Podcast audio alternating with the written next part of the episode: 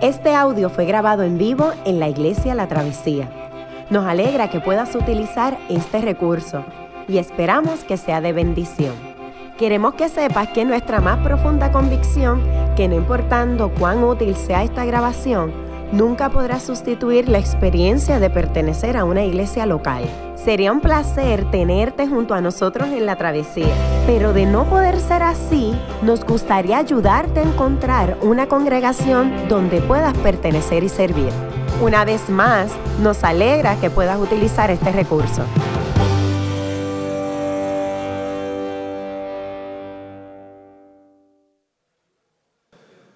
Hechos, hechos. Vamos a empezar en el capítulo 1 hoy. Empezamos la clase pasada, la introducción. Yo voy a dar algo solo de introducción para entonces caer en timing.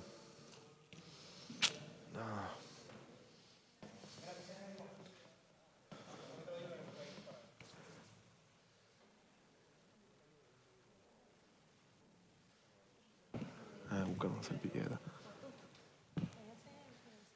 El aire. Ahí lo prender. Y parece el que Dame una servilleta. Sí. Sí, necesito servilleta. Dame, yo uso Vamos allá.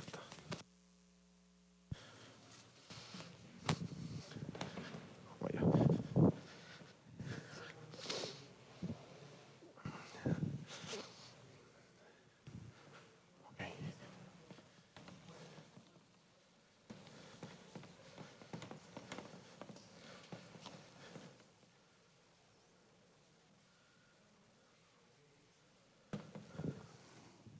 Muy bien.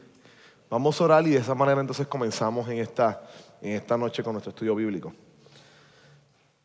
Señor, gracias por, por la oportunidad que nos brindas de estar reunidos este miércoles, una vez más, juntos frente a tu palabra. Queremos suplicarte, Dios, que dirija nuestro estudio, que bendiga nuestras vidas y que permitas que esta experiencia sea una experiencia enriquecedora, edificante y transformadora para nosotros. Acudimos a ti y solicitamos la ayuda de tu Espíritu Santo en nuestras vidas. Así que glorifícate en nosotros, Dios. Te lo pedimos en el nombre de Jesús. Amén. ¿Qué tal si, si hacemos lo que siempre hacemos? Leemos el capítulo y vamos a tratar de, ver si podemos cubrir la gran mayoría del capítulo 1. Así que habrá sus Biblias. Vamos a Hechos, capítulo 1. Vamos a leerlo y después yo toco más o menos algunas de las cosas que tocamos el, el miércoles pasado a nivel introductorio y entonces comenzamos con nuestro, con nuestro estudio. Ahí el micrófono va a estar ahí. La razón de esto es que quieren grabar los estudios bíblicos, así que, que pa- para que el que no puede estar, pues de alguna manera pues pueda ponerse el día. Así que las preguntas, etcétera, las van a, las van a grabar. Que eso no lo limita a preguntar. Si usted no quiere ser grabado como quiera, pregunte, aunque no salga en la grabación. Así que no se preocupe por eso. Este, Hechos capítulo 1. Hechos capítulo 1. ¿Qué tal si alguien nos lee del verso 1 al 11 y alguien después del verso 12 al 26? Este, ¿Quién es el primer voluntario para leernos del verso 1 al verso 11? Carlos. Teófilo, trató de todo que Jesús comenzó a hacer y enseñar hasta el día que fue recibido arriba, después que por el Espíritu Santo había dado instrucciones a los apóstoles que había escogido. A estos también, después de su padecimiento, se presentó vivo con muchas pruebas convincentes, apareciéndoles durante 40 días y hablándoles de lo concerniente al reino de Dios. Y reuniéndolos les mandó que no salieran de Jerusalén, sino que esperaran la promesa del Padre, la cual les dijo, oíste de mí, pues Juan bautizó con agua, pero vosotros seréis bautizados con el Espíritu Santo dentro de pocos días. Entonces los que estaban reunidos le preguntaban diciendo, Señor, ¿restaurarás en este tiempo el reino de Israel?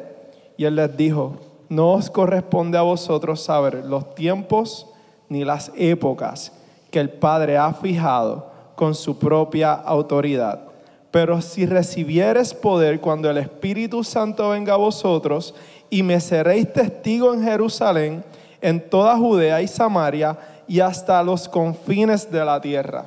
Después de haber dicho estas cosas, fue elevado mientras ellos miraban, y una nube le recibió y le ocultó de sus ojos. Y estando mirando firmemente al cielo, mientras él ascendía, aconteció que se presentaron junto a ellos dos varones en vestiduras blancas. Muy bien, verso 12. Eh, ¿Alguien va? Ya llegué hasta el 11. ¿Alguien va a ver? El, do- del do- el 12. Sigo leyendo como usted. Date, busca- búscalo. ¿Quién quiere? ¿Quién, lee el 12 en adelante? ¿Alguien que pueda leer del 12 en adelante? ¿Confianza?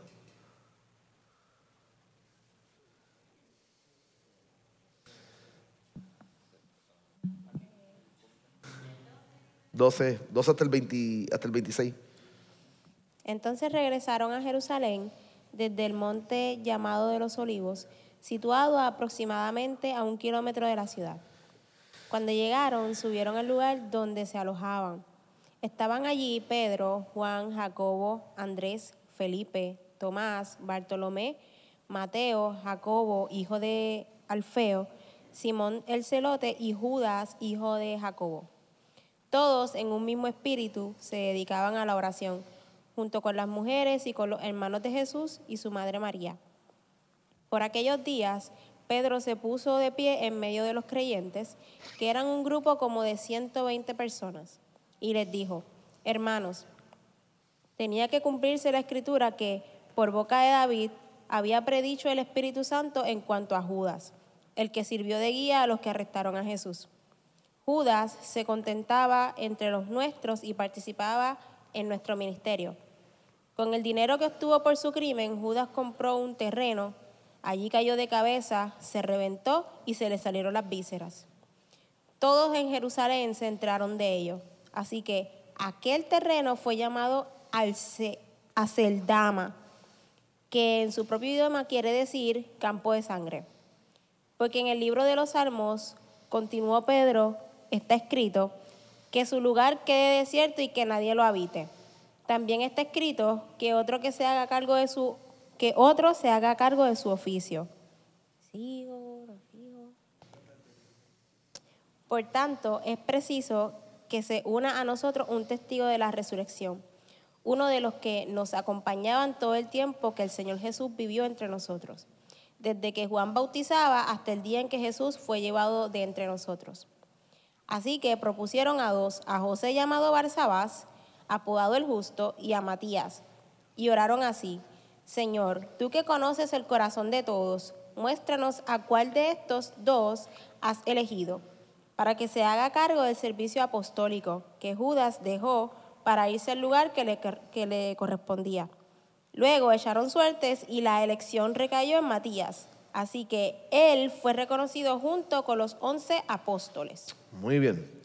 Este es el capítulo, o el primer capítulo del libro de Hechos, así que vamos a explorar algunas cosas que dijimos el miércoles pasado, como, no solamente como forma de repaso, sino también como, como fundamento de nuestro proceso de interpretación y cómo vamos a mirar el libro de Hechos.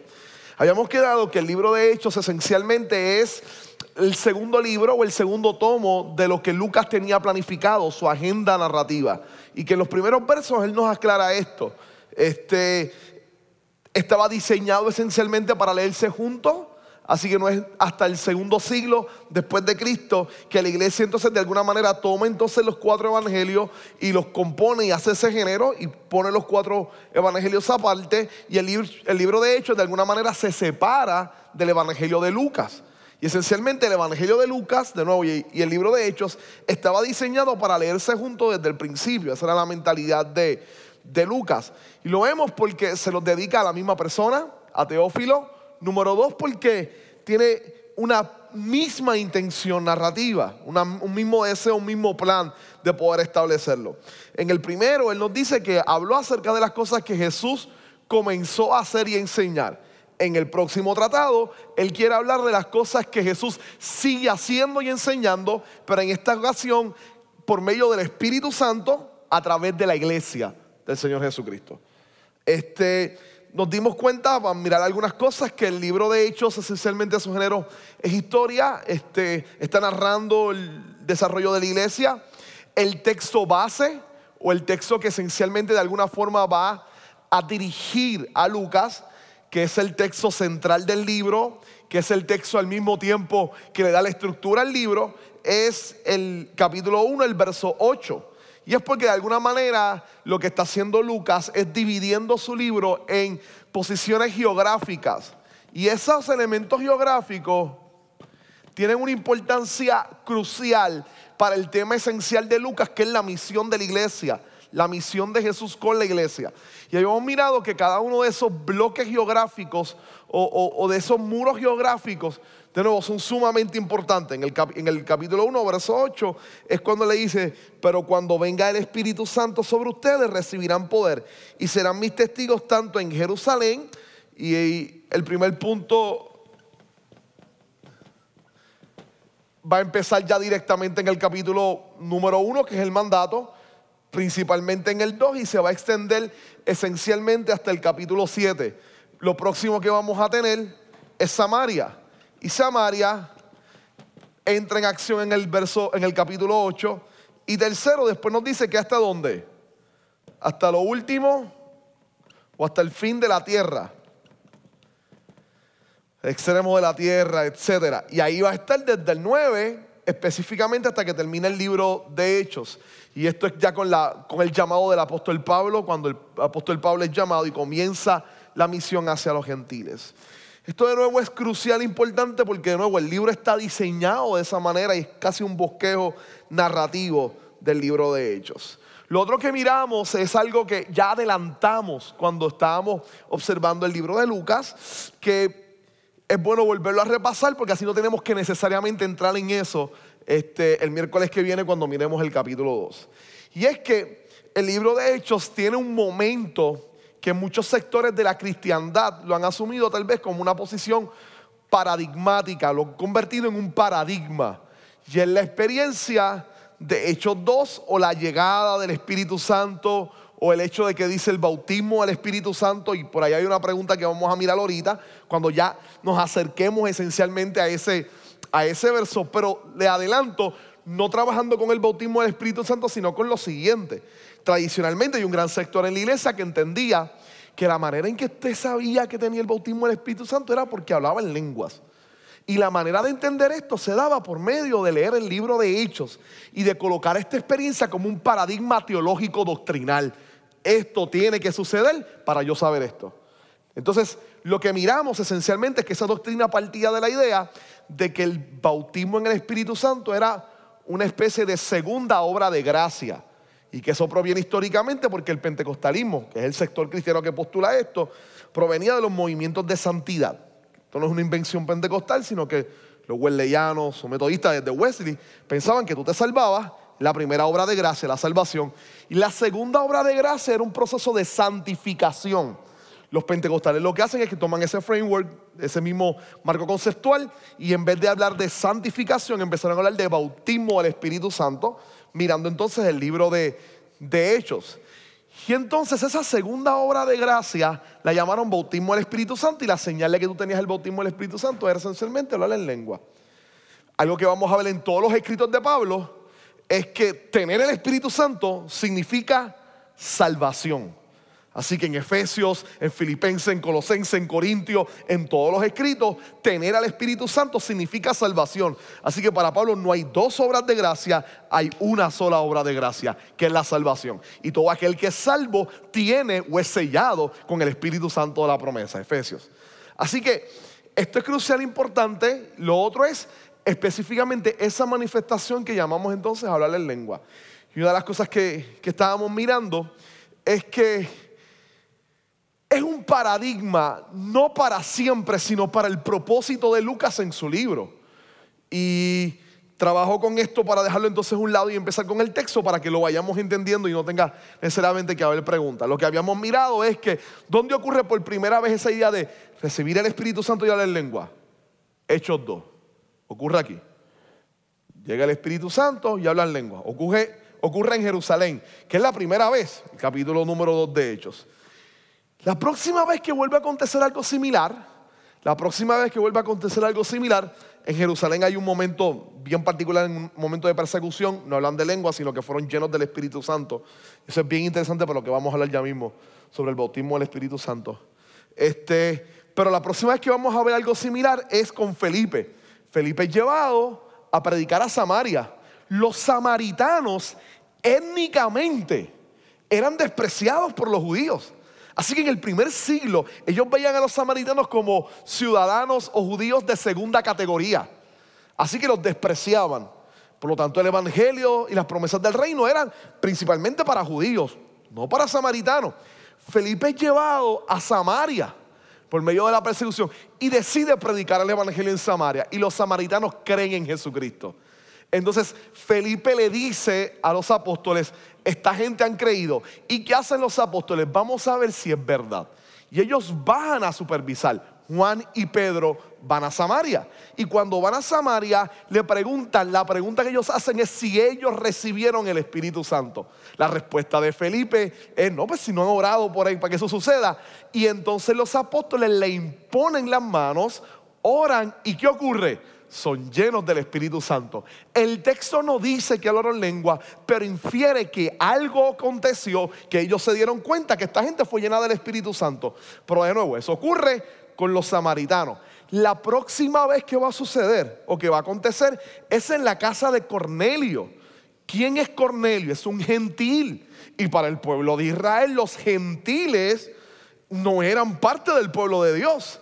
Así que Pedro está luchando con la idea de no ir a esa casa porque él no puede entrar a una casa gentil. Él no quiere llegar allá. Y el Señor le da una visión donde él ve una serie de animales y él dice, la, voz del cielo le dice, mate y come. Y él dice, ¿cómo voy a comer si yo no he comido nunca nada impuro? Y el Señor le dice, no llames impuro a lo que yo he santificado. Y automáticamente él va a la casa de Cornelio y le dice, miren, yo estoy aquí porque el Señor se me apareció y casi me partió los brazos y me dijo que llegara. Así que yo me pregunto para que ustedes me quieren. Le dicen, mira, nosotros queremos que nos hables del Señor. Él empieza a predicar y a mitad de su sermón, a mitad del sermón, no terminado, a mitad del sermón ellos empiezan a hablar en lenguas. Y él queda sorprendido. Y eso ocurre aquí también. La próxima vez que va a ocurrir es con los Efesios, en un momento dado. Después de eso, en el libro de Hechos, no vuelve a aparecer esa experiencia. No vuelve a aparecer. Y en las cartas de Pablo no se habla, ni en las de Pablo, ni en las de Pedro, ni en las de Juan. Se habla de algo llamado bautismo en el Espíritu Santo como una señal de hablar en lengua. Cuando Pablo lo toca en Corintios simplemente como un don. Así que no habla de esta conexión y de esta fuerza conectada. Lo que asume entonces es que qué es lo que está haciendo el Espíritu. Y esto nosotros lo vemos cuando veamos entonces el capítulo en, Hechos, lo que se llama, eh, lo que es el primer gran conflicto de la iglesia, que se va a lo que es el concilio de Jerusalén. ¿Cuál es el conflicto de la primera iglesia primitiva o su primer gran conflicto? Los gentiles son parte del pueblo de Dios, por lo tanto, son parte de la iglesia. Vamos a aceptar a los gentiles como parte de la iglesia. Se reúnen en Jerusalén. ¿Y cuál es el argumento de Pedro? Yo los vi recibir el Espíritu Santo. Así que si ellos recibieron el Espíritu Santo, ¿quiénes somos nosotros para impedir que sean parte del pueblo del Señor? Lo que estoy diciendo es que esta idea es algo que el Espíritu Santo está haciendo en el libro de Hechos para romper las barreras raciales que impedían que ellos comprendieran que la misión de la iglesia era un asunto global, no es una posición teológica que siempre va a suceder, es una noción misional del Espíritu Santo abriendo la frontera a gente que no quería compartir el Evangelio con otras etnias. Y el Espíritu está rompiendo sus barreras, haciendo que suceda lo mismo que había corrido en el capítulo 2 de Hechos o en el día de Pentecostés. Y de esa manera, cuando se reúnen como iglesia, el testimonio de lo que ocurrió en Samaria, que ocurrió en casa de Cornelio, lo que ocurrió en Efesios, es el testimonio fundamental para ellos reconocer, ellos son la iglesia. Así que no podemos negar que sean parte de nosotros. Esa es la intención, no es establecer una doctrina, porque el Espíritu Santo se tiene una vez uno es por la obra de la gracia de la salvación, sino que era mostrarnos cómo el Espíritu Santo es el Señor de la misión. Esto no depende de los hombres, el Espíritu es el Señor de la misión y está abriendo fronteras para que esa misión se cumpla y se lleve la palabra hasta los confines de la tierra, que es lo que Lucas está hablando en el capítulo 1, verso 8. Así que con ese, con ese background en mente, vamos directamente a, a mirar el texto ahora. Lucas va a comenzar los primeros dos versos de una manera bien interesante, sumamente interesante. Lo primero que Lucas hace, como habíamos hablado este, la clase pasada, es que establece a quién él está dirigiendo la carta, a Teófilo. Yo le había dicho que se han sugerido varias interpretaciones de Teófilo, pero realmente es un nombre común en el primer siglo. Y la manera en cómo Lucas lo llama en el Evangelio, en el Evangelio de Lucas, excelentísimo, es, imposible que sea dedicado a una persona metafórica como la iglesia o a un está refiriéndose a un individuo, así que prácticamente la gran mayoría de los académicos entienden que se está refiriendo a un individuo. Él le dice, en mi primer tratado yo te hablé acerca de qué cosas, de lo que Jesús comenzó a qué. Esas dos expresiones o dos verbos interesantes, lo que Jesús comenzó a hacer, lo que Jesús comenzó a qué, hacer y enseñar. Muy bien. Y entonces pasa de ahí a decirnos los límites de su primer libro, del Evangelio, hasta el día en que fue llevado al cielo, luego de darles instrucciones por medio del Espíritu Santo a los apóstoles que había escogido. Así que cuando Jesús comenzó a hacer y enseñar, para Lucas se encuentra en el Evangelio de Lucas capítulo 4, verso 1 hasta el capítulo 24, versos 44 al 49, que es cuando los apóstoles reciben el llamado del Señor, que es cuando Jesús le dice, vayan y hagan discípulos y le da la comisión para que ellos sean enviados. Así que esos son los límites esencialmente del Evangelio.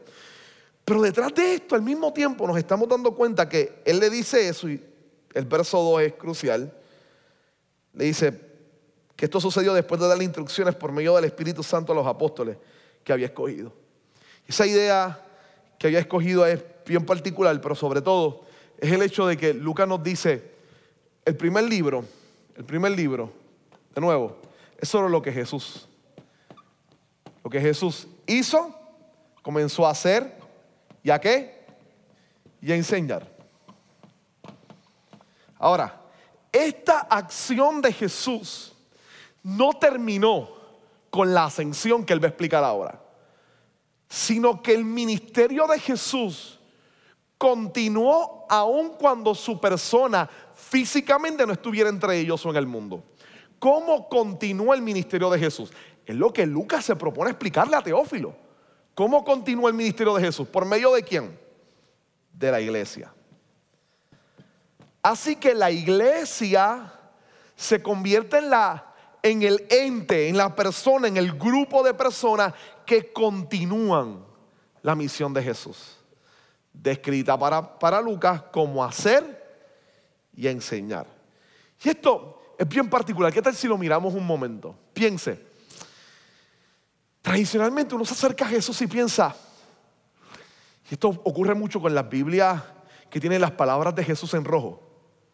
No, entonces podemos correr el, peligro de pensar que lo único importante es lo que Jesús dijo y leer solamente las palabras en rojo de Jesús y no mirar lo que Jesús hizo. Y la realidad es que cuando uno se acerca al Evangelio es tanto, es, es igualmente importante lo que Jesús dice como lo que Jesús hace. Porque sus actos también reflejan su persona y su capacidad y quién es Él. Sus actos están demostrando quién es Él. Su acto de perdonar, de sanar, de hacer X o Y cosas. Así que no es solamente lo que Él dice, sino también lo que Él hace. Si la iglesia, y es una de las cosas que Lucas nos va a mostrar, y nos va a mostrar en los próximos capítulos súper cercanos, si algo a distinguir a la iglesia es su capacidad de hacer y enseñar. De hacer y de enseñar. La iglesia tiene el mismo llamado de Jesús que Lucas resume el Evangelio como actos y discursos, palabras y actos. La iglesia entonces necesita hacer y también enseñar. Esto es importante, en teología han llamado a esto con dos palabras super fancy. Enseñar sería lo que se conoce como ortodoxia. ¿No? Y la palabra ortodoxia tiene que ver con, con lo que es correcto, con lo que es correcto, el enseñar correctamente. Ortodoxia, el hacer la ejecución, en teología lo llaman ortopraxis, son las prácticas correctas. Así que tanto es importante la ortodoxia de una iglesia como su ortopraxis, estoy hablando con esas palabritas raras de domingo. Usted tiene sectores en la iglesia, en el pueblo del Señor, que se sienten bien cómodos siempre y cuando estemos hablando de sana doctrina. Está bien, me encanta la sana doctrina.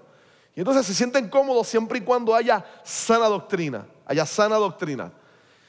Pero estar correctamente en el lado doctrinal o, o conocer, conocer correctamente la doctrina puede causar en nosotros arrogancia, puede causar en nosotros orgullo, puede causar en nosotros que con nuestros actos invalidemos lo que creemos. Creer en un cuerpo doctrinal es importante, pero eso no se queda ahí. Por otro lado, tienes un sector de la iglesia, y esto es bien común en muchos sectores en nuestro país, que rechazan todas las nociones de cuerpos doctrinales, cuerpos dogmáticos, etcétera. Y llamar a alguien dogmático significa llamarlo muy rígido, como alguien que definitivamente no tiene movilidad y no sabe innovarse. Y se convierte en toda esta idea de que saber doctrina no es importante. Lo importante es sentir y hacer. Es vivir la fe. Si en última instancia lo importante es lo que tú haces, no lo que tú crees. Y se dan estas disyuntivas o, estas, o estas divisiones súper absurdas donde el énfasis se pone entonces en la acción, no en lo que yo creo. Y hay mucha gente que se siente bien, ¿no? O sea, y que se inclina entonces a coger una. Por un lado, están los que quieren simplemente conocer un lugar donde se conozca bien, donde expliquen bien, donde se hable bien la palabra, donde haya doctrina pura, pero tener eso sin acción es superficialidad religiosa. Sin embargo, acción sin doctrina, acción sin doctrina puede convertirse también en activismo superficial. Entonces, de alguna manera es bien popular querer escoger una de las dos. Una de las dos. De nuevo, tienes un sector que lo que quiere es sana doctrina y tienes otro sector que lo que quiere es que la gente practique y que la gente viva y que la gente haga, que te involucres en acciones justas, etc. Si Lucas nos va a decir algo es que para ser verdaderamente creyentes y seguidores de Jesús, fielmente, las dos son importantes. Es importante creer y es importante actuar. Porque se actúa correctamente en la medida en que se cree. Y cuando tú crees correctamente, ese creer te lleva a actuar definitivamente. Nosotros lo vamos a ver. Y Lucas tiene una capacidad de construir historia bien interesante. Nos va haciendo un hilo narrativo y de repente nos hace un paréntesis de cómo está viviendo la iglesia. Es como que nos muestra lo, amplio, lo magno, lo, macro, y de repente viene Pama lo micro y nos dice, mira, así está viviendo la iglesia. Y una de las cosas que Lucas más va a repetir constantemente es que si hay una virtud que Lucas le encanta de la iglesia, es que ellos vivían bajo la doctrina de los apóstoles, la enseñanza, y tenían todas las cosas en común. Ellos creían lo que Dios le había dicho a través de los apóstoles, la enseñanza, y ellos vivían. De tal manera que Lucas lo primero que nos dice es que alrededor de la iglesia se estaban ganando todo el mundo por cómo actuaban. Y ese actual descansaba para Lucas en la enseñanza que la iglesia recibía por mano de los apóstoles. Así que es tanto importante, o es igualmente importante, el hecho de saber como el hecho de actuar. El hecho de actuar. Y eso es que yo quiero que usted reflexione en esta noche. ¿Qué tal si mira la primera pregunta y trata ahí mismo de contestarla usted mismo? Tómese un momento para pensar. Tómese un momento para pensar. Si reflexionamos sobre los versos 1 y 2 que hemos estado hablando y vemos lo que Jesús está haciendo, ¿qué aspectos debemos actuar en palabra y en acción? ¿Qué aspectos en nuestra vida? ¿Qué aspectos en nuestra vida tienen que estar coordinados hacia eso? ¿Qué áreas en nuestra vida nosotros entendemos que, mira, aquí yo necesito aceptar la escritura, pero también actuar? Necesito aceptarla. ¿Qué aspecto en mi vida? ¿Qué aspecto en nuestra iglesia local, aquí como comunidad o en tu iglesia local, de donde provenga, donde tú adores al Señor? ¿Y qué aspecto de la iglesia universal tú entiendes que necesita enseñanza y acción? Yo creo que hay muchos por ahí, ¿no? Tómese un momento, tal vez uno mira la iglesia universal, iglesia en Puerto Rico, por no decir iglesia local, iglesia en Puerto Rico. Yo creo que nosotros necesitamos enseñanza y acción específicamente en algunos hechos en el país, en particular. Esta iglesia local, ¿en qué aspecto usted entiende que necesita enseñanza y acción usted mismo? ¿En qué área de su vida usted dice, mira, yo necesito empezar a, trabajar con la escritura que Dios dice sobre esto y actuar sobre eso? ¿Qué tal si se toma un tiempo, unos minutos y decide colocarlo ahí? Colocar algo ahí que nos permita tomar el texto y reflexionar sobre él.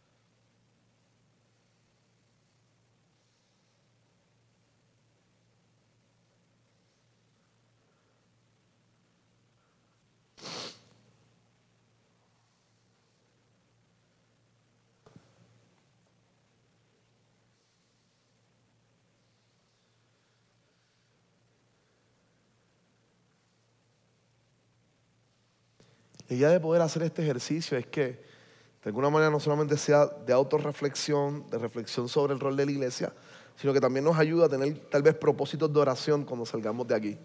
Ya sabemos por qué orar por la iglesia concretamente, por qué orar por mi vida concretamente, que nos sirve exactamente de eso.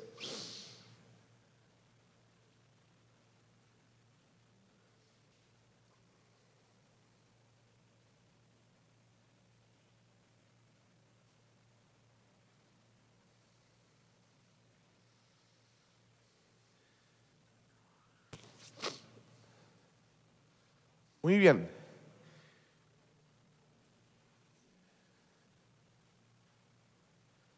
Lo tenemos. Vamos a seguir. Mire el verso número 3 conmigo. Mire el verso, 3, el, el verso número 3 conmigo. ¿Cuál es el tema al cual Lucas pasa a hablar ahora? ¿Cuál es el tema del que él va a hablar ahora? En el verso 3.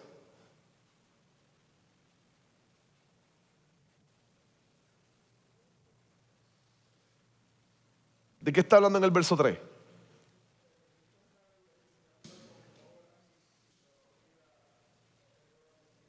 Muy bien, muy bien. Va a empezar a hablar sobre el reino de los cielos. Excelente. ¿Qué más? Verso 3.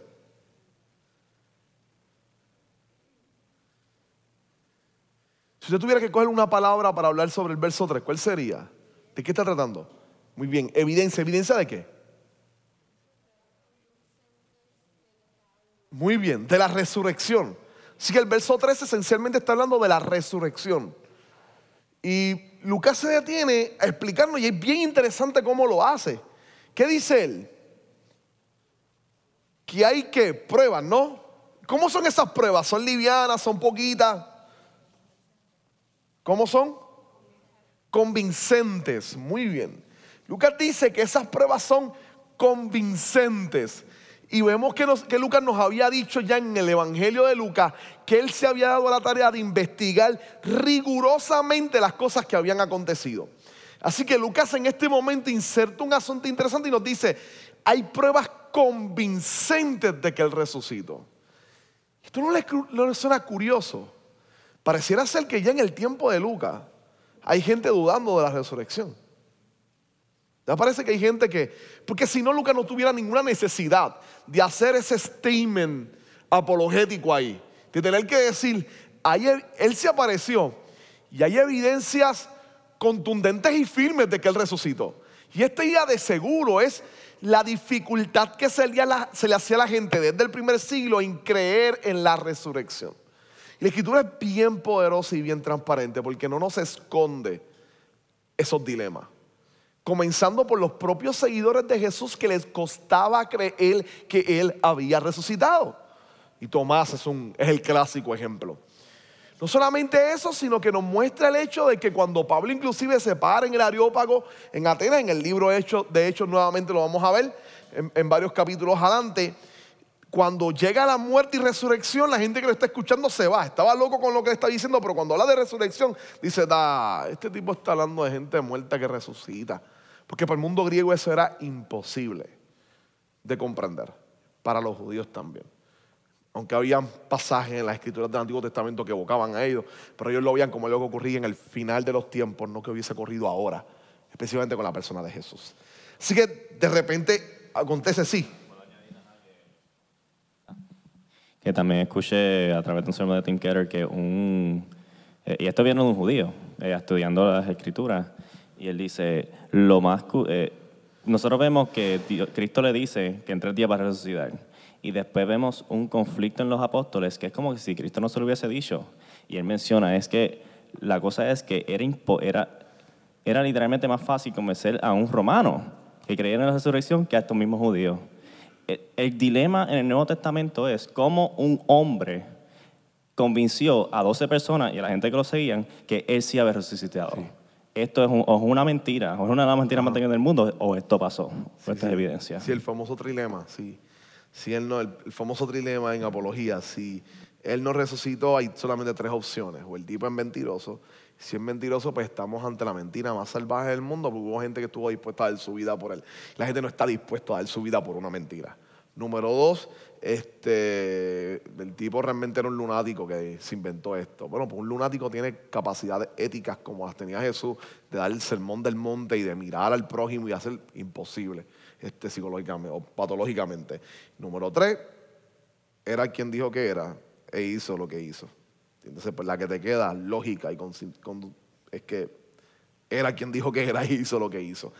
Pero Lucas aquí entonces decide tomar esto y y, Pablo nos va a explicar esto un poco más este, de lleno en su gran capítulo, el 15, el capítulo más largo que Pablo ha escrito en una carta, se lo dedica completamente a la resurrección y Pablo va mucho más allá en el capítulo 15 de Primera de Corintios. Y es que dice, todavía hay gente viva de los que él se le apareció. Así que pueden ir a preguntarle en cualquier momento. Oye, nosotros no tenemos en el primer siglo a nadie refutando lo que Pablo dijo y a nadie refutando lo que Lucas dijo. Y eso que ellos están diciendo, por ahí gente, pregúntenle, fulano y fulano y fulano están vivos, pueden ir a preguntarle. Así que Lucas está consciente de eso. Lucas está sumamente consciente de eso. Y esto es importante porque a veces nos deberíamos hacer la pregunta de cuánto seguros estamos de la resurrección. ¿Cuánto verdaderamente comprendemos la importancia de la resurrección? Estamos ante algo liviano. Si la resurrección no se da, Pablo dice, nuestra predicación no tiene sentido. Sin la resurrección, Jesús simplemente fue otro judío que crucificaron. La resurrección valida el acto de que la cruz sea la expiación por nuestros pecados. Solo la tumba vacía garantiza de que la muerte de Jesús tiene el poder de perdonar nuestros pecados. Solo la tumba vacía. Así que por eso es que es importante la resurrección y Lucas le da un sentido que, no sé usted, pero a mí me llena como de certeza saber que ya desde el primer siglo ocurría esto y Lucas interviene y nos dice, ¿sabes qué? Eh, hay, pruebas de más y podemos debatirlas, hay pruebas de más de que Él resucitó, hay pruebas de más de que Él resucitó. Lo próximo entonces que empieza a hablar es la, la idea de la vida del reino de Dios. ¿no? El verso 3 dice, después de padecer la muerte se les presentó dándole muchas pruebas convincentes de que estaba vivo. Durante 40 días se le apareció y les habló cerca del reino de Dios. Acerca, o acerca del reino de Dios. Y este es un concepto sumamente importante que yo quiero explicar ahora. La idea del reino de Dios. Porque es crucial para entender por qué Jesús le está enseñando eso ahora.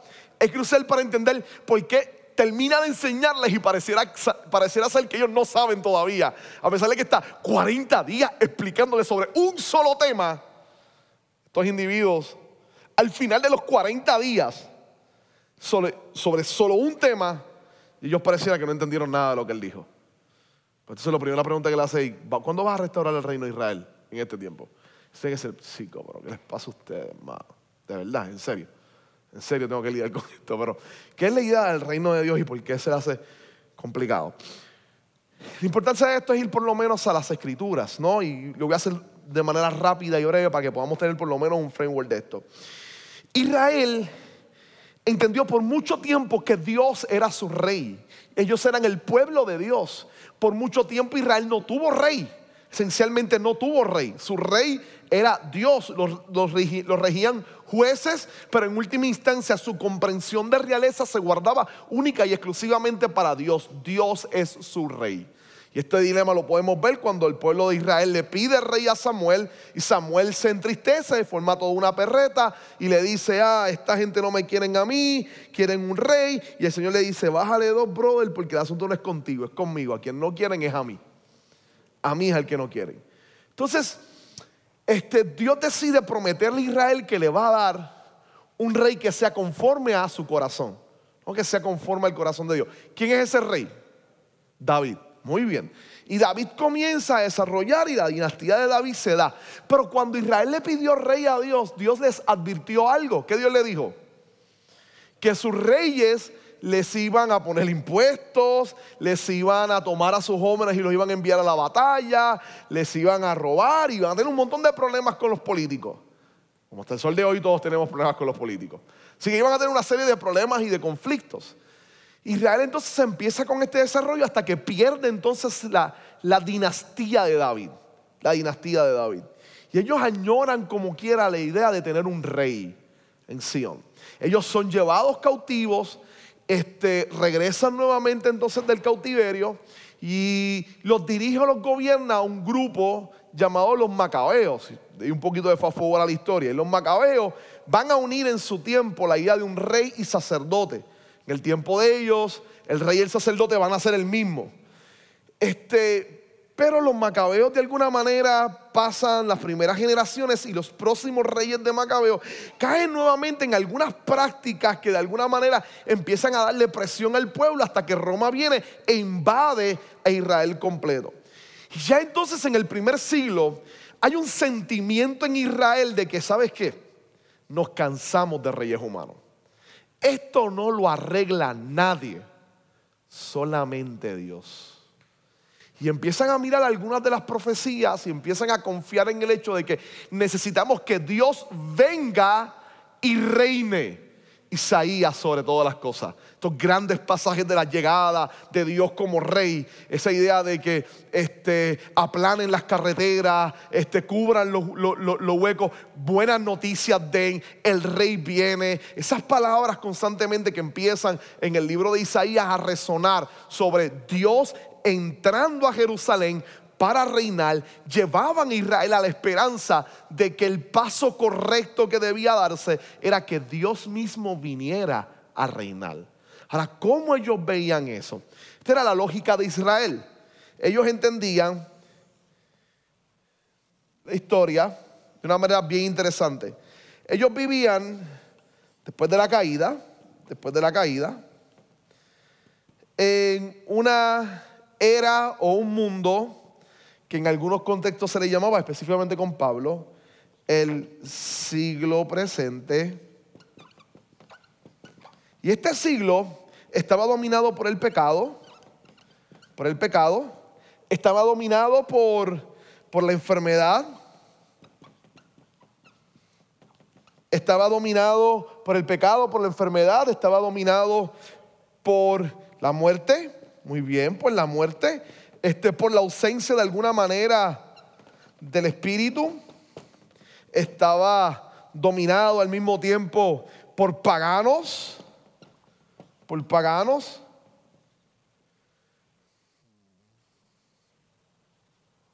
Por paganos. Entonces ellos esperaban de alguna manera que Dios mismo entrara en su historia. Y al entrar en su historia, rompiera y acabara todo eso. Entonces Dios trajera un tiempo diferente. Dios trajera un tiempo donde no habría pecado, sino que habría salvación. No habría enfermedad, sino que habría sanidad. No va a haber muerte, va a haber vida. No va a haber ausencia del Espíritu, sino todo contrario. El Espíritu del Señor va a estar. Y no va a haber este, de alguna mente pagano, sino que Dios, Dios va a ser el rey. Y a eso le llamaban el siglo venidero. Le llamaban el siglo venidero. O el reino de Dios. La buena noticia del reino de Dios. Esto es importante para entender un pasaje como el que Lucas nos va a narrar. Y Lucas es que narra, de repente Jesús viene y se aparece en Jerusalén, sus primeros años de ministerio. Y está en la sinagoga y le dan el libro de la ley. Y cuando le dan el libro de la ley, ¿dónde lo abren? Isaías. Es un pasaje que anuncia la llegada de Dios como rey. Y él dice, el Espíritu del Señor está sobre mí, porque me ha ungido el Señor para proclamar salvación, para proclamar apertura de la cárcel, para sanar a los quebrantados de corazón, para dar vida, para dar vista a los ciegos. Y, cuando cierra el libro, dice, este, estas palabras se ha cumplido hoy. Y los tipos dicen, tú estás loco, brother. Si Romano sigue fastidiando, ¿cómo tú dices que esto acaba de suceder cuando el emperador está arriba, están matando a nuestra gente y todo sigue como está? Tú estás, estás a lo loco, brother, vete para allá. Y lo sacan y lo quieren matar porque pensaban que estaba diciendo otra cosa. Lo mismo con Juan el Bautista. ¿Se recuerdan el momento en que Juan el Bautista está encarcelado y está frustrado porque dice, le dije a todo el mundo que este... Hice una publicación por todos medios diciendo, este individuo es el Mesías, es Él. Él es el que estamos esperando. Él es el que va a traer el reino de Dios. Y se supone que traiga todas estas cosas. y a mí me acaban de arrestar y me, quieren, y me quieren matar. Por consiguiente, los paganos siguen reinando. ¿Y qué Jesús le dice a uno de sus discípulos? Díganle a Juan lo siguiente. Los cojos andan, los ciegos ven, los mudos hablan y a los pobres les he predicado el evangelio del reino. Esto ha empezado a suceder. ¿Cómo sucede para Lucas? Con las palabras y las acciones de Jesús. ¿Cómo Jesús lo hace? Jesús se convierte entonces, y aquí usted puede ver el dilema de Jesús con los fariseos. ¿Qué hace Jesús? Perdona pecados. ¿Dónde perdona pecados? Los pecados se perdonan en el templo, pero a Jesús le da la gana de no perdonarlos en el templo, los perdona en las aldeas. ¿Quién eres tú para perdonar el pecado si solamente Dios puede hacerlo? O el sacerdote en el templo. Pues yo soy más que ellos. De repente Jesús viene y hay una persona enferma y ¿qué hace? La sana. La intencionalidad no es solamente la sanidad, es que esa sanidad apunta a una realidad más grande que simplemente quitar una enfermedad. Apunta a una señal que dice que este futuro está comenzando a ser presente en la vida de Jesús. De repente hay muertos y, de, los pone las manos sobre ellos y vuelven a la vida. O inclusive su propia resurrección como señal. Él dice que está lleno del Espíritu y está actuando como rol del Espíritu y se convierte entonces en el rey. Ahora, ¿cuál es el problema con los discípulos? Jesús le está hablando de eso. A eso se refiere, a esto que está aquí. Es lo que los judíos entendían como el reino. El reino de Dios. Basilea Tauteo, el reino de Dios, el reino de Dios entrando. Jesús dice constantemente que el reino de los cielos o el reino de Dios se ha acercado, que está directamente con Él. Pero cuando Él muere, como Él muere a manos de paganos y experimenta la muerte, los judíos se van. Por eso es que los discípulos se van y abandonan, porque dicen, ah, pues Él no es que va a traer el reino de Dios. Jesús resucita, se les aparece y dicen, oh, la señal más importante, imposible, la acaba de cumplir. Acaba de vencer la muerte. Por lo tanto, acaba de perdonar los pecados y tiene poder para todo lo demás. Él tiene vida.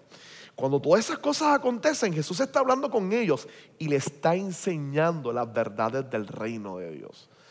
Entonces, empieza a enseñarles y empieza a hablarles sobre todas las nociones del reino de Dios sobre todas las verdades de lo que significa el reino de Dios. Y vamos a ver ya mismo la representación de ellos. Pero ¿qué es lo que va a pasar? ¿Por qué ellos van a preguntar ya mismo? Porque ellos van a tener dudas. ¿Cuál es el problema con esto? Sencillo. Tú simplemente tienes que mirar un poquito más arriba y Roma sigue reinando. Tienes que mirar un poco más al lado y la gente sigue muriendo. Entonces, ¿el reino realmente llegó o no ha llegado? ¿Llegó ya? Le diría a Jesús, pero todavía no, al mismo tiempo. ¿Qué significa eso? Jesús lo inauguró, pero un día promete establecerlo completamente en su segunda venida. Pero por ahora lo acaba de comenzar. Y de, alguna manera, lo que el Nuevo Testamento nos va a decir es que de alguna forma la vida de la iglesia es exactamente una cosa bien interesante. Y es que este reino, de alguna manera, ha comenzado a hacerse presente. Por lo tanto, la iglesia vive entre dos realidades. Entre un reino caído o una realidad caída con pecado, con enfermedad, con muerte, con ausencia este, del Espíritu. Pero por otro lado, en la iglesia, en el pueblo de Dios, en los escogidos de Dios, entonces hay salvación porque hay perdón de pecado. Hay capacidad para recibir los dones espirituales de parte del Señor y su grandeza. Hay vida en Él porque eres fuente de vida. Hay presencia del Espíritu Santo porque están sellados por el Espíritu Santo. Así que todo lo que se prometía, aunque se ve ausente en el mundo, se ve presente en esa comunidad de fe alternativa y radicalmente diferente llamada la iglesia. Es lo que Lucas nos va a registrar sobre todo el libro de Hechos. Pero es algo que ellos van a tener que entender después. Por eso hacen la pregunta. Pero comprender eso entonces significa que esta iglesia, como vive entre dos tiempos, pero responde a estas realidades que está disfrutando constantemente, está llamada a vivir los valores del reino de Dios. Y esos valores se demuestran tanto en las enseñanzas como en las acciones de Jesús. Volvemos nuevamente a lo que Lucas estaba diciendo al principio. Es la acción de perdonar, es la acción de la solidaridad, es la acción del cuidado de, lo- de los necesitados, pobres, etcétera. Es la noción de la proclamación del evangelio, creyendo que éste tiene poder para cambiar y para transformar personas. Es vivir los valores de unidad, de hermandad, de adorar a Dios. Vivir los valores del reino de Dios reflejados en la vida de Jesús. Reflejados en la vida de Jesús. Y en última instancia, ese es el llamado a la iglesia y es lo que la iglesia va a empezar a procurar hacer. Sí, ahí hay una pregunta que yo quiero que usted se haga, ¿no?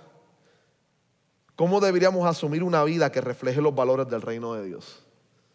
Teniendo todos esos recursos a nuestra disposición, ¿cómo debería ser la vida de la iglesia y nuestras propias vidas como pueblo del Señor y como iglesia? ¿Cómo deberían ser? ¿Cómo deberían ser? ¿Cómo deberían ser nuestras acciones? Alternativas, radicales para algunos, dirigidas por el amor de Dios, movidas por su compasión, deseosas de proyectar el carácter del Evangelio y de Cristo en todas las áreas, no solamente en nuestra enseñanza, sino también por nuestras acciones. Entonces, piénselo, yo creo que esto, ahí deberíamos entonces poner y, y- escribir nosotros, necesitamos reflexionar sobre esto. De alguna manera mirar nuestras vidas y ver cómo podemos trabajar de manera que reflejemos los valores del reino de Dios. Luego entonces Lucas está interesado en hacernos, voy a dejar esto aquí porque voy a ir sobre él ahora, pero Lucas está interesado en hacernos creer, en, en- en convencernos a nosotros de que verdaderamente Jesús resucitó. Verso 4, él dice, mira, él una vez comió con ellos, empezó a comer con ellos y le dijo, no se alejen de Jerusalén, sino esperen la promesa del Padre de la cual les he hablado. Juan bautizó con agua, pero dentro de pocos días ustedes serán bautizados con el Espíritu Santo. Así que de repente hay dos cosas aquí interesantes. La primera es que lo que está diciéndole a ellos es que él comió. Pues Jesús necesitaba comer, tiene un cuerpo glorificado, totalmente transformado. De seguro no tiene necesidad de eso. Pero ¿por qué comió? Muy bien, hay dos maneras de mirar esto. La primera, algunos han asumido la idea de que está comiendo con ellos y lo que Lucas nos está diciendo es que esta es la forma de Jesús a enseñarle a ellos, yo no soy un espíritu, yo resucité. Si esto es carne y hueso, yo resucité. Así que decide comer con ellos. La otra es que de alguna manera está reflejando una cena eucarística, la cena, la santa cena, que le había dicho anteriormente, yo no comeré con ustedes esto hasta el día del fin y acaba de resucitar, el fin acaba de comenzar y es prácticamente una señal de que esto está comenzando. sea una, sea otra, sea que les está mostrando definitivamente, hay algo que está mostrándoles que es cuerpo, no es espíritu, o que es una cena que se está anticipando a lo que será el banquete final cuando Él regrese, ambas van unidas de la mano a decir, Él resucitó. ¿Y qué significa su resurrección? El fin acaba de comenzar. Este fin se hace presente al resucitar. Se hace presente al resucitar. Así que hay ambas en ella. Y luego entonces pasa a hablar sobre una promesa distintiva en el pueblo. Ezequiel sobre todas las cosas. Hay un capítulo excelente mirando sobre esto, Isaías, la presencia del Espíritu Santo. Ahora, ¿qué usted entiende por bautismo con el Espíritu Santo? ¿A qué se está refiriendo aquí Lucas? ¿A qué se refiere? ¿En qué usted piensa cuando escucha esto?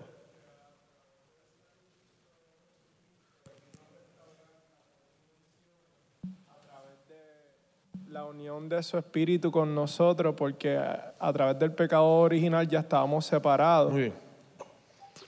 Muy y bien. vino a restaurarlo a través de, de su, de, su- de dejar la tumba vacía, de comer con nosotros, de traernos las evidencias y nuevamente de su ascensión. Muy bien. Hay algo definitivo, hay algo con, con- con la idea de unirnos que se, que se concretiza con el Espíritu Santo. Sí.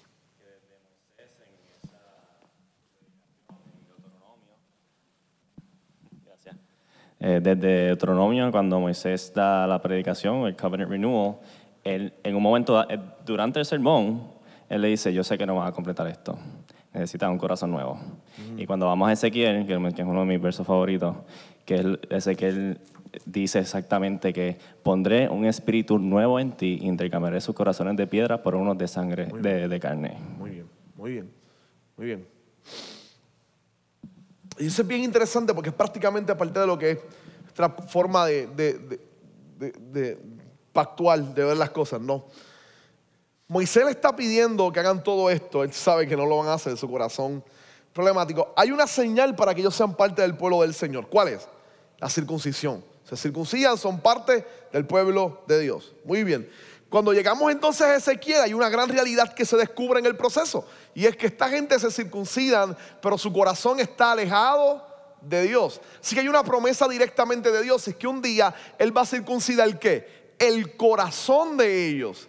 Su corazón será circuncidado, será transformado, está hablando sobre la redención y va a poner un espíritu nuevo en sus vidas, los va a transformar, los va a hacer su pueblo. Entonces, ¿cómo vemos eso entonces en el Nuevo Testamento? Cuando Juan está hablando, empieza a llamar a todo el mundo y Juan está cerca del Jordán y donde Juan está es el lugar donde Israel entró por primera vez a su tierra prometida. Cuando se vuelve y entra entonces a lo que eventualmente sería Israel. Así que atienda bien, está entonces Juan afuera y está llamando a todos los judíos y le dice, vengan, arrepiéntanse. Y la gente se arrepentía y eran bautizados. Y volvían entonces a Jerusalén. La imagen del bautismo para Juan, la imagen del bautismo para Juan es que ellos salían afuera porque no estaban viviendo como pueblo de Dios. Entonces la idea era bautizarlos casi para que redramatizaran el acto de entrar por ahí la primera vez con Josué y volvieran a entrar entonces a Israel como un verdadero Israel, como un remanente. Entonces cuando Jesús llega, está escuchando a Juan y le dice, yo voy a bautizarme. Y le pide que lo bautice. Ahora entiende cuando Juan le dice, pero párate, es que, eh, eh, es que realmente tú debes hacerlo conmigo porque, porque tú eres el verdadero Israel. Tú no necesitas pasar por este proceso, tú eres el verdadero Israel. Y Jesús le dice, no, no, vamos a hacerlo, porque es necesario que la escritura se cumpla. Yo soy Israel, así que vamos a hacerlo. Entra y por eso es que automáticamente lo que nos dicen después el Evangelio es que de ahí va directamente al desierto a presentar su prueba, a presentar que verdaderamente Él es Israel. Y está en el desierto 40 días como Israel estuvo 40 años.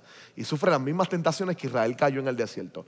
Adora un ídolo, este, adora un ídolo, peleó por comida y peleó por seguridad. Y a Jesús, el Satanás le dice, haz que esta piedra se convierta en pan. Él le responde con la escritura. Le dice, este, tírate a ver si Dios te guarda. Y él dice, no voy a tentar al Señor mi Dios. Y después le dice, póstate y adórale. Y él dice, solamente voy a adorar al Señor, al Señor tu Dios solamente adorarás, a él solamente servirá. Donde Israel cae, él se levanta y lo que acaba de mostrar es que yo soy el verdadero Israel. Y comience entonces a presentarse. Entonces, lo que entonces está haciendo Lucas aquí que nos dice, el bautismo de Juan lo que hacía era levantar una gente que era el verdadero Israel, pero eso solo se logra. Y es lo que Juan dice, yo los bautizo con agua, pero viene uno detrás de mí, de quien yo no soy digno de desatar su calzado. Él los va a bautizar con Espíritu Santo. Él va a hacer que sean verdaderamente el pueblo de Dios. Y entonces aquí Lucas exactamente lo que hace es eso. Es Jesús diciéndole a ellos, Juan lo dijo, quédense en Jerusalén, van a recibir el Espíritu, como Carlos estaba diciendo, una vez uno y ellos reciben, hay una unión con Cristo, por lo tanto ellos son el verdadero pueblo de Dios. Y es eso exactamente lo que ocurre en la conversión, en ese acto de gracia de salvación, cuando el Espíritu Santo nos sella, nos convierte en hijos e hijas de Dios. No tenemos un espíritu de cobardía, sino de poder, de amor, de dominio propio. Y es su espíritu, le dice a nuestro espíritu que somos hijos de Dios, Romanos 8. Y podemos decir Abba Padre por el Espíritu de Dios que nos permite decirle Abba Padre. Esto es poderoso. Porque uno de los grandes problemas con ver el bautismo del Espíritu Santo como una experiencia subsecuente a la salvación, y es que pecamos de que sea estática, es simplemente una experiencia que tuvimos una vez y se acabó. Cuando miramos la escritura, la manera en que Pablo ve el Espíritu Santo es radicalmente diferente. Él ve como un día éramos pecadores y en un momento la gracia del Señor nos transformó, su espíritu nos cubrió, nos arrepentimos una vez creímos y entonces ahora hemos sido sellados con el Espíritu Santo de manera que somos hijos de Dios. Desde ese momento hay un continuo crecimiento en la medida en que seguimos siendo llenos todos los días de la presencia del Espíritu de Dios. Pablo a los filipenses les dice, yo sé que por sus oraciones, y la suministración continua del Espíritu Santo, esto va a resultar en mi liberación. Este tipo está encarcelado. Le dice, ¿usted sabe lo que a mí me fortalece? Yo sé que ustedes oran por mí, pero les voy a decir más. Todos los días Dios me llena con su Espíritu Santo. Todos los días Él me llena con su Espíritu Santo. Y eso me fortalece en medio de la prisión. Y yo sé que Él me va a sacar de este lugar. La invitación del Espíritu no es a una experiencia estática que tuve varios años atrás es un continuo caminar con la persona del Espíritu Santo que vaya moldeando, transformando y cambiando mi vida. Por eso usted no va a tener problema en que Lucas le diga que los 120 recibieron el Espíritu Santo y después le diga que ese mismo sector, cuando los están persiguiendo y se juntan todos a orar y citan el Salmo 2 y empiezan a, a pedirle al Señor para que Dios los ayude, dicen que el lugar se estremeció y que todos fueron llenos del Espíritu Santo porque para Lucas no es raro que vuelvan a ser llenos del Espíritu Santo. No es que la primera llenura la perdieron, es que esto es algo continuo en la vida de la iglesia. No es algo estático, es algo dinámico. El Espíritu Santo desea que nuestra relación con Él sea tan íntima que constantemente seamos llenados de su presencia para vivir para gloria y para honra del Señor. Es el rol del Espíritu Santo en nuestra vida, llenándonos y transformándonos constantemente para gloria de su nombre. Así que a eso es lo que se está refiriendo la idea con el bautismo, la idea de, separarlos a ellos y de indicar quiénes son el verdadero pueblo de Dios, quién es ese pueblo maravilloso del Señor. Así que una vez Él le dice eso, vamos al verso 6. Verso 6 y verso 7. ¿Qué pasa aquí? ¿Qué hacen los discípulos? Muy bien, ¿qué le preguntan? Muy bien. ¿Cuándo vas a traer el reino ahora? ¿En qué están pensando ellos? Bueno, yo no tengo problemas con que tú perdones pecado, con que hayas sanado enfermedades. Te levantaste de entre los muertos. Está bien, tú dices que estás lleno y nos diste el Espíritu Santo, soplaste sobre nosotros eso. Pero ¿qué pasa con los que están en Roma? ¿Cómo es posible que los paganos todavía estén reinando? Miren la manera en que ellos le preguntan, ¿cuándo vas a restablecer el reino de quién? De Israel. Su visión está directamente aquí. ¿Cuándo vas a hacer que Israel sea quien reine sobre todo? Tú reines ahí. ¿Cuándo va a suceder eso? ¿Cuándo va a suceder lo que tanto anhelamos, que Israel sea quien reine? Ese sentido nacional lo tenían todavía. ¿Y qué les dice Jesús? Sí, les voy a decir cuándo. ¿Qué le dice Jesús? De aquí en adelante, busquen todos los periódicos, recorten la parte de política internacional y empiecen a investigar como detectives cuándo esto va a suceder. No. ¿Qué le dice Jesús? Ayunen y oren a ver si tienen una visión donde le dice en tantos días esto va a acontecer. No, no les dice eso. ¿Quién le dice Jesús?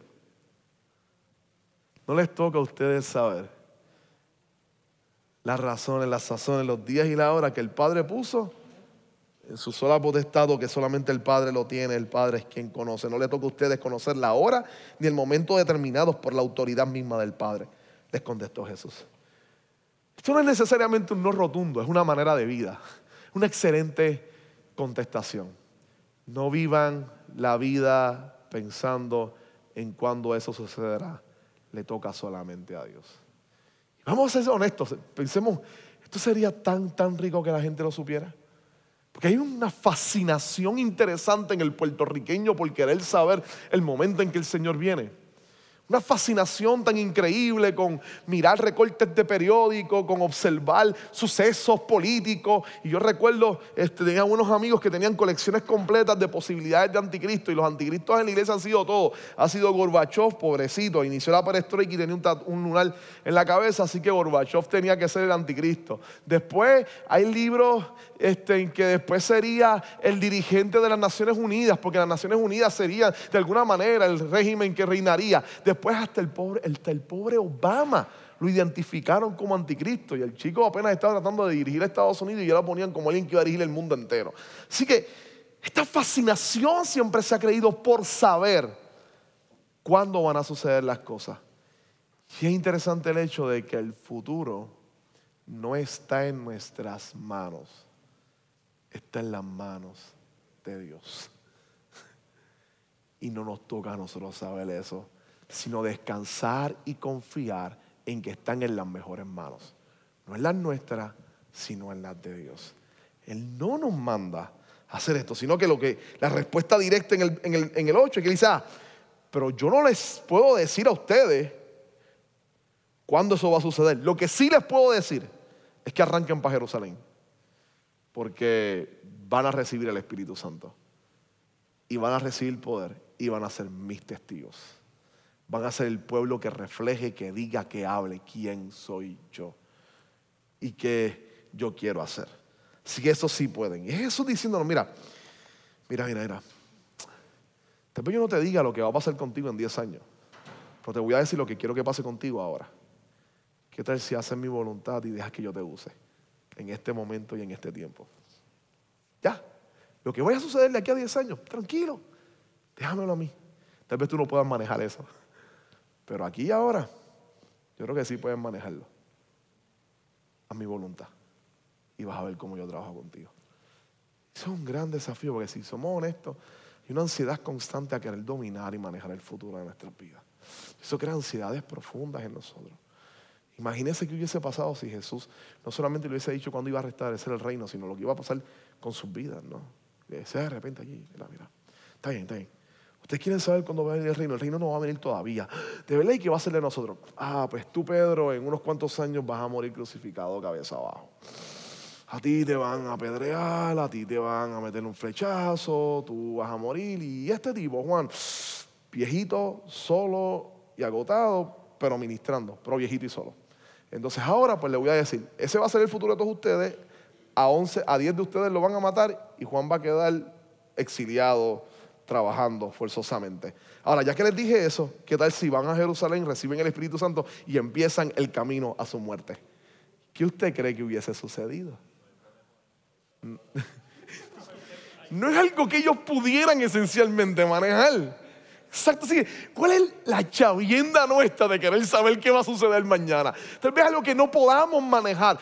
Lo que sí nos promete el Señor es que vamos a estar en sus manos. Uno puede mirar las muertes de ellos, pero definitivamente si algo refleja en la historia de la muerte de estos hombres, era la presencia de Dios en medio de ese momento en su vida.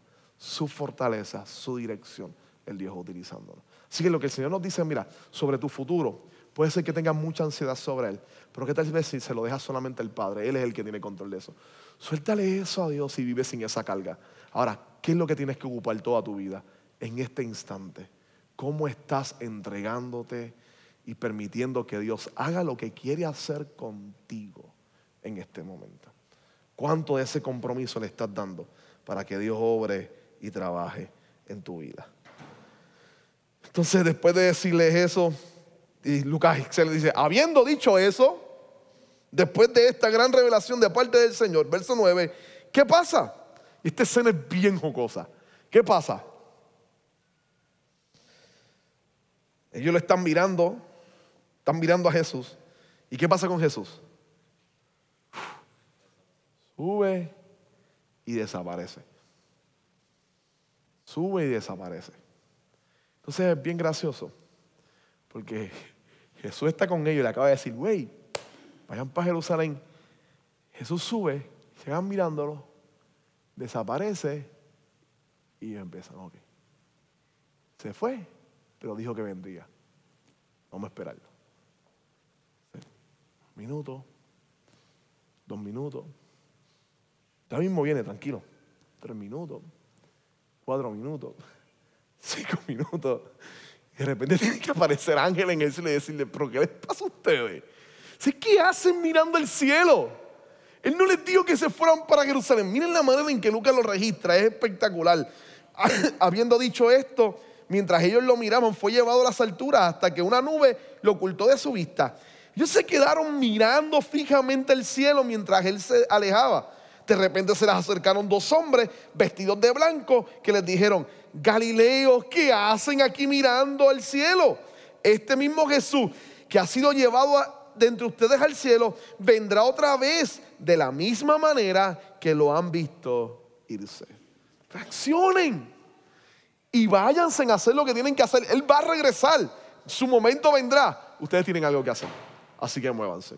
Dos cosas que quiero cuadrar aquí para que miremos rápidamente. Lo primero es que obviamente esto es una sociedad precopérnica.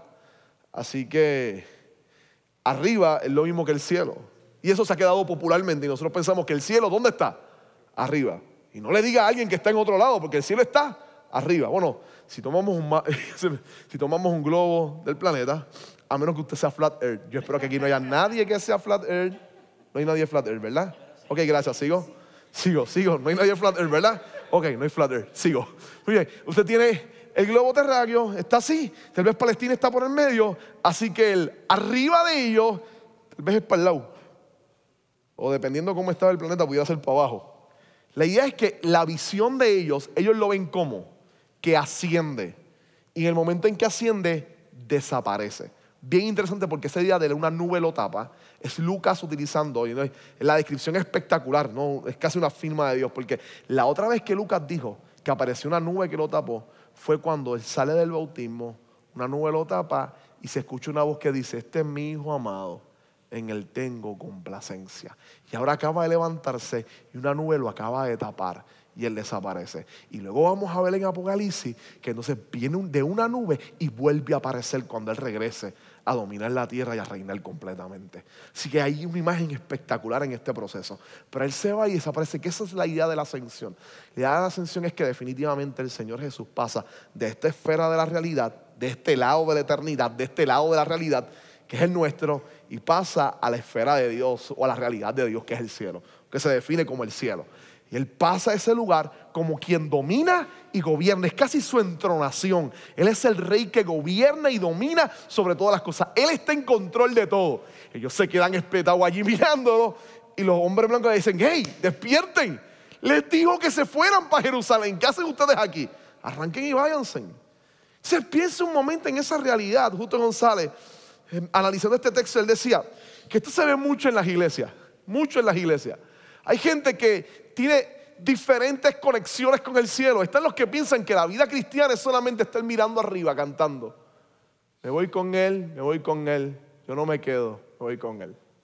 Te amo, Jesús. Y que la vida simplemente es esperar que Él regrese y simplemente contemplación. O sea que la vida cristiana es, voy para la iglesia y solamente canto. Voy para la iglesia y solamente sirvo. Mi vida cristiana se reduce los domingos cuando voy a la iglesia.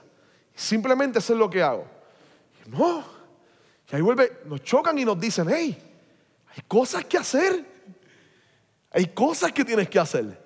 Jerusalén te está esperando. Pero piensa en un momento, ¿quién rayo quiere ir para Jerusalén? ¿Qué pasó en Jerusalén hace 40 días? ¿Qué pasó en Jerusalén hace 40 días? Pues, eso pasó después de 40 días. ¿Qué pasó en Jerusalén hace 40 días? La crucifixión, a ti te mataron hace 40 días en, en Jerusalén. Eso está caliente todavía. Si tú no sabes que cuando a ti te mataron, esa gente estaban persiguiendo a todos los que estaban contigo. Pre- pre- pregúntale a Pedro, pregúntale a Pedro, pregúntale a Pedro que, que- que estaba calentándose. Le dijeron, "Hmm, tú eres de los que estaba con él, ¿verdad? Tú eres uno de ellos. Y Pedro empezó a, no, no, no, yo no, yo no. Pregúntale, eso está caliente allá. Nosotros llegamos y son capaces de crucificarnos a todos. Váyanse para allá. Dejen la comodidad de estar contemplando en el cielo y vayan para el centro del caos y del problema a proclamar que amo a esa gente y quiero salvarlos. Vean el reto de la misión aquí en todo su potencial. Literalmente Dios sacándolo de su zona de comodidad y enviándolos para la misión de Dios, aunque el lugar de esa misión sea conflictiva y problemática y difícil. Yo creo que todos nosotros tenemos de se- de seguro un cielo, ¿no? Un lugar donde, un nicho donde sentimos que eh, estamos seguros ahí. Y esa es la idea del verso 7. ¿Cuál es tu cielo al que están mirando? Y la idea que reflexiones. ¿Cuál es tu cielo al que están mirando? ¿Cuál es el cielo que estás mirando? Esta única gratitud excesiva que tienes por el trabajo que Dios te dio y estás tan agradecido por el trabajo de Dios que te has vuelto un workaholic y lo que haces es trabajar, trabajar, trabajar y de ninguna manera tienes espacio para responder esencialmente tal vez a la misión de Dios, inclusive la misión de Dios por medio de tu trabajo. O a rendirle tu trabajo y a verlo de una manera diferente, no como algo que me genera dinero, sino como algo que Dios puede utilizar para su gloria. ¿Cuál es tu cielo? Simplemente la idea de contemplar. Soy una persona que me encanta adorar a Dios, así que mi cielo es simplemente déjenme encantando, yendo todos los días a la iglesia, pero servir en alguno de los ministerios de la iglesia, servir, abrir un grupo pequeño, este, trabajar con los que organizan, ser de voluntario con los niños. Esas cosas de servir en la misión, de compartir a Cristo todos los días con la gente a mi alrededor, es lo que no quiero, que me asusta, que no deseo, pero me encanta contemplar y cantarle cada vez que voy a la iglesia. Es mi cielo el cual me están moviendo y me están moviendo y me están diciendo, hey, hay algo más que simplemente contemplar. ¿Qué tal si empiezan a servir? Vénganse para el lugar de conflicto, de problema, de dificultad. Eso entonces lo vuelve un tanto difícil. ¿Qué tal si miramos entonces los versos del 12 al 26, aunque no tenemos mucho tiempo, nos que nos queda un minuto, así que simplemente déjenme dar algunas cositas y volver a retomarlas entonces el miércoles que viene. Aquí es cuando entonces el- ellos ya entonces empiezan a responder y el verso 12 es crucial para ellos, después de que estos hombres vestidos de blanco los hacen reaccionar y dicen, entonces regresaron a Jerusalén desde el monte llamado de los olivos. Eh, es- esas palabras y esas frases nosotros las leemos con mucha suavidad, pero créame, están cargadas de una gran tensión. Regresaron a Jerusalén. Volvieron a Jerusalén. Ellos se habían ido de allí. Jesús los había ido a buscar a Galilea. Ellos no querían volver a Jerusalén. Y Jesús los acaba de volver a enviar a ese lugar el lugar de conflicto y de problema, de adversidad. Vayan allá. Ellos llegan allá. Cuando llegan, suben a un lugar donde se, se alojaban, lo que es aposento alto, un lugar arriba donde se estaban alojando todos. Y ahí nos nombra los apóstoles que estaban, los once. Y además de unas mujeres y todos en un mismo espíritu, en un mismo sentir, se dedicaban a orar, todos juntos. Y estaban allí orando y esperando lo que Dios le había prometido. Entonces, Pedro aquí asume en el verso 15 el lugar de, de- de líder, de líder de este grupo, asume el lugar de líder y dice, bueno, falta un espacio, hay una vacante, hay una vacante. Y hace dos cosas que yo quiero simplemente compartir con ustedes rápido. Y lo primero que hace es que él reconoce, número uno, que las escrituras del Antiguo Testamento fueron inspiradas por el Espíritu Santo. Hay una evidencia interna de la inspiración de las escrituras aquí poderosa. El verso número 16. Y les dijo, hermanos, tenía que cumplirse la escritura que por boca de David había predicho el Espíritu Santo. Y una alta comprensión de las escrituras para ellos, como iglesia primitiva. Así que no solamente ellos saben que la escritura es inspirada por Dios, por el Espíritu Santo, sino segundo, hay una manera de interpretar el Antiguo Testamento, es una regla hermenéutica. ¿Cómo se interpreta el Antiguo Testamento? A la luz del evento de hace 40 días de Cristo. Y todos los textos lo empiezan a ver de una manera nueva y diferente, como textos que apuntaban al cumplimiento de quién? De Jesús. Dice, mira, esto fue lo que habían hablado, este, Judas se se holcó, las escrituras ya lo habían dicho que esto iba a suceder, el libro de los Salmos lo decía, este, hablaba de él, este, así que hay, una manera nueva de interpretar todo el Antiguo Testamento la luz de Cristo, obviamente. Y entonces dicen, pues tenemos que escoger a alguien, y hay entonces una selección ahí de un nuevo oficio. Hay una regla. ¿Cuál es la regla para escoger el próximo apóstol? Verso 21 y 22. Por tanto, es preciso que uno de nosotros, ¿un qué? Testigo de la resurrección. Esa es la primera. Además de ser testigo de la resurrección, ¿qué más? Uno de los que nos acompañaron todo el tiempo. Todo el tiempo que el Señor Jesús vivió entre nosotros. Desde que Juan bautizaba, desde que Juan bautizaba hasta el día en que Jesús fue llevado de entre nosotros. Ellos son 11, hay 120. Y eso descarta a todo el mundo excepto a dos. Yo no tienen ningún problema con eso. Las dos características para ser apóstol, la palabra apóstol se va a utilizar este, en el Nuevo Testamento de varias maneras, como un adjetivo y como un sustantivo. Cuando es un adjetivo está identificando a alguien que es enviado, una persona que lleva un mensaje. Cuando es por sustantivo, que significa un oficio, un nombre, las características son estas. Tiene que ser una persona que fue testigo de la resurrección, y que anduvo con Jesús desde su bautismo hasta ahora. La única excepción a esa regla, ¿quién es? Pablo. Pero él fue testigo de la resurrección. Y eso es su argumento. El Señor se me apareció a mí presente y me llamo. Y ese es todo su argumento. De él directamente. Así que cuenta el periodo de enseñanza, que eso es lo que está ocurriendo desde Juan. Esa es la idea, exacto. Desde Juan hasta, hasta que él ascendió es porque fueron testigos de las enseñanzas de Jesús. Y lo que hace Pablo es que él dice, yo lo vi, él se resucitó y él me reveló su evangelio. Así que las enseñanzas me las dio también a mí. Y yo fui a donde los apóstoles y le dije, y ese es su argumento, yo fui a donde los apóstoles principales y le dije, esto es lo que Jesús me enseñó a mí, tan, tan, tan, tan. Es lo mismo, brother, sigue por ahí, es verdad.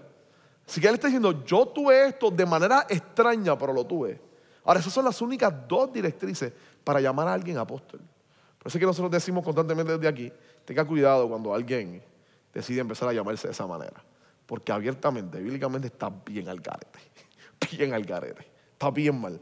La escritura por lo menos en ese sentido no lo permite. Y los últimos versos en la manera en que lo toman, ellos toman a los dos que están y deciden lanzar suerte. Esto no es al wipipío, como decían en mi barrio no es tirando la monedita a ver quién cae, este, y si es Caro Cruz, ellos tenían todo un proceso, pero sobre todo era simplemente la manera de identificar la voluntad de Dios. Ellos oran, ellos le piden al Señor que intervenga en este proceso y que les haga conocer su voluntad por medio de eso, y hay alguien que es seleccionado. Culmino hoy diciéndole, hay muchas personas que han dicho, ah, la iglesia se adelantó, tenía que esperar porque yo realmente quería escoger a Pablo y por eso después vino Pablo. Hay otras personas que han dicho, ellos lo hicieron porque no tenían el Espíritu Santo y eso fue al azar, así que no cuenta. A Pablo lo llamó el Espíritu, por eso es que es Pablo. Pues miren, ninguno de los dos, porque ellos tienen al Espíritu Santo, el Espíritu Santo está involucrado en eso, ellos arrancan su oración de forma este, bien litúrgica, rogándole a Dios que intervenga en ese proceso, rogándole a Dios creyendo que Dios es el que domina todas las cosas y gobierna, así que simplemente están viendo no saber cuál es tu voluntad. Y número tres, recuerde que el argumento de muchos es, de aquí en adelante Lucas lo demuestra porque el que escogieron no aparece para nada. Sin embargo, Pablo asume el lugar principal de la narrativa de Lucas. Pablo asume el lugar principal de la narrativa lucana porque Pablo es el misionero a los gentiles y el rol de Lucas es mostrar la misión de Dios al pueblo gentil. Él no habla de más nadie. ¿Cómo nosotros lo sabemos? Uno de los apóstoles principales es Juan. En todo hechos, Juan no dice una palabra, solo está al lado de Pedro. Así que Lucas decide narrar la historia de la iglesia a través del ministerio del apóstol Pablo. Lucas no tiene en mente la idea de narrar toda la historia del cristianismo este, primitivo. Él está narrando la historia del cristianismo desde lo que Dios está haciendo con Pablo. Así que lo que sucedió con los demás apóstoles, nosotros no lo sabemos. Dios lo sabe. De seguro hizo cosas poderosas también con ellos. Pero simplemente Dios decidió que conociéramos lo que estaba haciendo a través de Pablo. Porque es crucial, importante para entender que la misión de Dios tiene en mente el mundo entero para gloria de su nombre. Todas las naciones. Para que se proclame el Evangelio en todas ellas. Así que de esta manera nosotros miramos y miramos entonces cómo el capítulo 1 empieza a manifestarse y obrar. Miércoles que viene yo toco algo rápido ahí y paso el 2. Esto va a estar bueno, porque el 2 es un pasaje interesante. interesante. Yo quiero que durante esta semana, cuando usted pueda leerlo, si puede leerlo de aquí al miércoles, se ponga a hacerse varias preguntas. Una de ellas es, ¿por qué Dios decide escoger un lugar llamado aposento alto? simplemente un cuarto y una habitación súper incómoda ¿Por qué no el templo? Ya que las profecías decían que el Espíritu del Señor regresaría al templo. ¿Por qué un aposento y no el templo? ¿Qué tiene el aposento que no tiene el templo? Lo segundo que quiero que piense cuando lea ese capítulo, para dirigirlos, es, lo segundo, ¿quiénes son los que no entienden cuando los apóstoles están hablando otro idioma o otros idiomas? ¿quiénes son los que no entienden? Y por consiguiente, ¿quiénes son los que sí entienden? Y pregúntese, ¿por qué los que no entienden no entienden? Cuando lo leas, piénselo. ¿Por qué los que no entienden no entienden? ¿Quiénes son los que sí entienden? Entonces, al mirar esto, Lucas nos está dando un mensaje sumamente interesante ahí sumamente interesante ahí. Y entonces nos acercamos a, ese pasaje donde habla de la luna volviéndose sangre, que los otros días sucedió. No sé si lo vieron. sucedió, sucedió. Se puso roja la luna, así que se puso en sangre. Las otras cosas no han sucedido aún, gracias a Dios, pero la luna se puso en sangre. Así que yo empezó esto. No es serio, así que ah, nos adentraremos un poco a esas nociones de lo que Pedro está diciendo con estas imágenes y a lo que se está refiriendo directamente él. Así que venga que Vamos para Hechos capítulo 2. Ese pasaje es crucial e importante. ¿Qué tal si oramos? ¿Qué tal si oramos? Y, váyase hoy este, meditando en eso. Váyase hoy meditando no solamente cuando voy a leer, sino cuál es nuestro cielo que nos impide correr hacia la misión de Dios. ¿Cuál es nuestro cielo? Señor, gracias por este tiempo. Gracias por el privilegio y el espacio que tenemos delante de ti. Poder compartir tu palabra unos con otros. ¿Qué tal si, si te suplicamos y te pedimos que, que esta semana al leer el capítulo número 2 ministres profundamente a nuestras vidas? Que a la medida en que reflexionamos sobre el estudio de hoy, nos permitas identificar esos supuestos cielos que tenemos donde nos quedamos simplemente paralizados porque es nuestra zona de comodidad. Ven como, como enviaste a estos hombres. Ven a nosotros y, y, y muévenos, despiértanos, impúlsanos, dirígenos a servir. Dirígenos a orar, dirígenos a actuar en favor de tu reino celestial. Ayúdanos a ser parte de los servidores del Evangelio, que vivamos como creyentes no solamente de enseñanza, sino también de acciones. Te pido que nos dirijas. Gracias por este espacio y este tiempo. Te lo agradecemos en el nombre de Jesús. Amén, Señor. Amén. Así que el miércoles nos vemos aquí a las siete y media. Así que vamos a procurar entonces el miércoles comenzar directo a las siete y media para cubrir el capítulo número dos. Gracias por su visita y estar aquí. Dios les bendiga. Qué bueno que pudiste escuchar esta grabación. ¿Qué tal si la compartes con otros? Recuerda que hay muchos más recursos en nuestra página latravesía.org, donde también puedes realizar un donativo. Dios te bendiga.